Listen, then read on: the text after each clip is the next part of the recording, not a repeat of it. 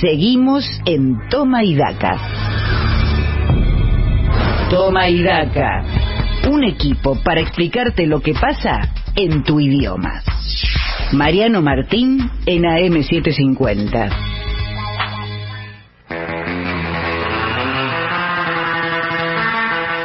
Bienvenidos a una nueva clase de La Escuelita de los Sábados de Toma y Daca, el hecho civilizado en el país populista.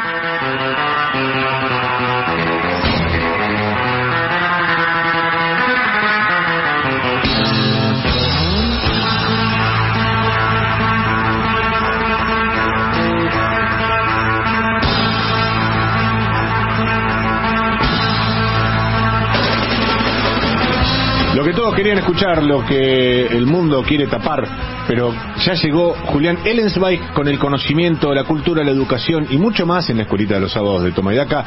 Gracias Julián, por favor. Buen día nuevamente, Mariano, Pato, Sebastián, Emma, Carla, Marco de la web, Víctor Hugo. Una imperdible clase del pedagogo Julián Ellenwax va a estar imperdible, toma.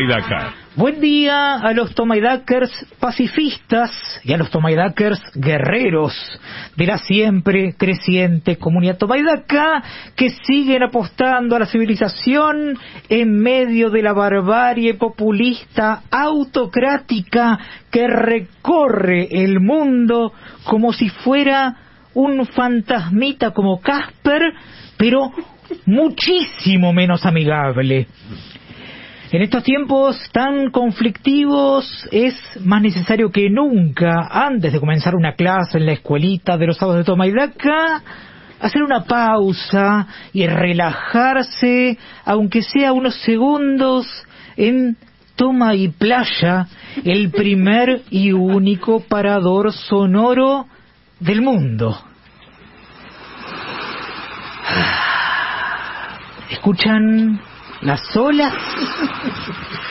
Se sienten mejor, menos tensos. Viene bien tomarse un respiro y disfrutar de estar lejos del mundo, ¿no? Sienten la calidez del veranito cambiario, que algunos definen como paz cambiaria. Sí, es una paz cambiaria transitoria pero toda paz es transitoria, como queda cada vez más claro. Nosotros mismos somos transitorios, seres finitos, mortales, en un planeta siempre al borde del colapso. Así que lo mejor que podemos hacer es seguir unos segunditos más en el parador toma y playa antes de volver a la realidad cada vez más espantosa ¿O prefieren quedarse escuchando las olas para siempre y dejar de lidiar con lo real que es insoportable? Entiendo que quieran permanecer eternamente en el parador toma y playa para vivir en un mundo de fantasía, pero mi tarea como pedagogo de fuste me obliga a volver al mundo real, así que le pido al operador y jefe de preceptores de este Tribuna de Doctrina del Instituto Paria, montado en los estudios de la AM750, que haga sonar el timbre para dar inicio oficial a una nueva clase de la escuelita de los sábados de Tomaidaca. Hola chicas, ¿cómo están? Contentos por la noticia de que en las escuelas del proyecto inmobiliario, antes conocido como la Ciudad Autónoma de Buenos Aires, ya no habrá más horas libres. Se acabó la angustia por la posibilidad de que el docente aparezca justo cuando están a punto de festejar su ausencia ya no habrá más sufrimiento cuando se desvanezca la esperanza de no tener clase, porque siempre habrá clases para los alumnos afortunados que consigan una vacante. Cuando una docente falte, o une docente, habrá clases virtuales a distancia de inglés o matemáticas, que son las áreas que les chiques más necesitan reforzar de acuerdo a las autoridades del proyecto inmobiliario antes conocido como la Ciudad Autónoma de Buenos Aires. Y si los profesores virtuales de inglés y matemáticas faltan, habrá clases de finanzas a cargo del experto en criptomonedas y coaching ontológico Leonardo Cositorto, el creador de Generación Zoe, porque es importante que los alumnos fordeñes adquieran los conocimientos necesarios para hacer negocios en el siglo XXI. Y si los profesores de inglés y matemáticas y el criptogurú Leonardo Cositorto no están disponibles para dar clases virtuales, tampoco habrá hora libre porque ya me comprometí a dar clases de latín para que todos puedan jugar a ser snobs del Colegio Nacional de Buenos Aires, como el pedagogo de Fuste que les habla, Axel Kisilov, Mariano Recalde, Andrés Larroque, Augusto Costa y Paula Español, y repetir hasta el hartazgo Troyana fábula clara est. Esto lo digo, chiques, porque todos necesitan escuchar en todo momento que uno es egresado del colegio, por más que se esté hablando de una cuestión que no tenga nada que ver con el asunto. Ahora sí, voy a comenzar mi clase del día respondiendo algunas preguntitas de alumnites que me hicieron llegar sus dudas durante la semana.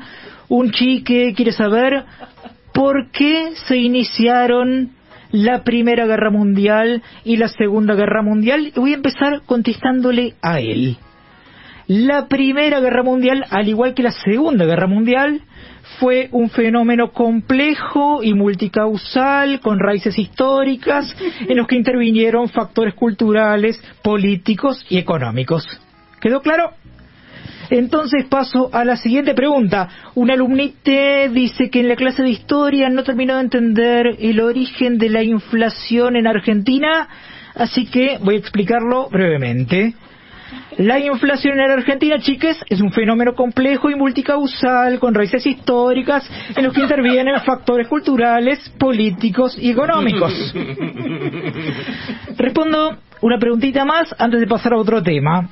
Eh, un chique quiere saber ¿Cómo se calcula el área de un triángulo? Porque no entendió bien la fórmula cuando tuvo una clase de geometría. Presten atención que voy a explicarlo paso a paso.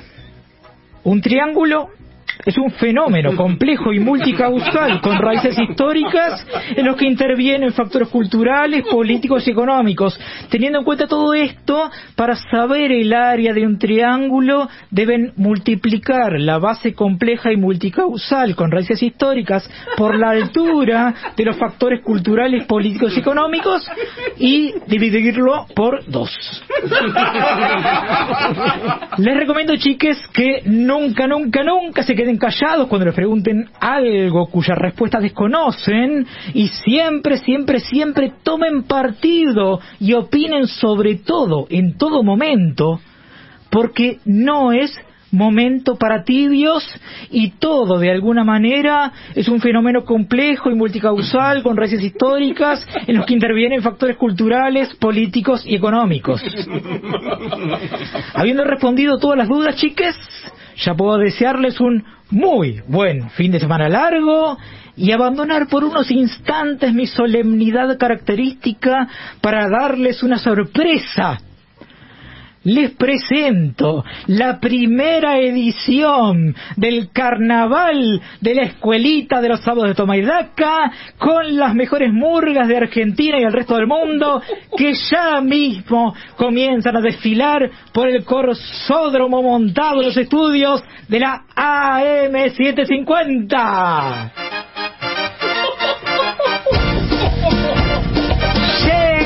tirando pasos desde Moscú para el resto de Europa con su marcha característica, los expansionistas de Vladimir.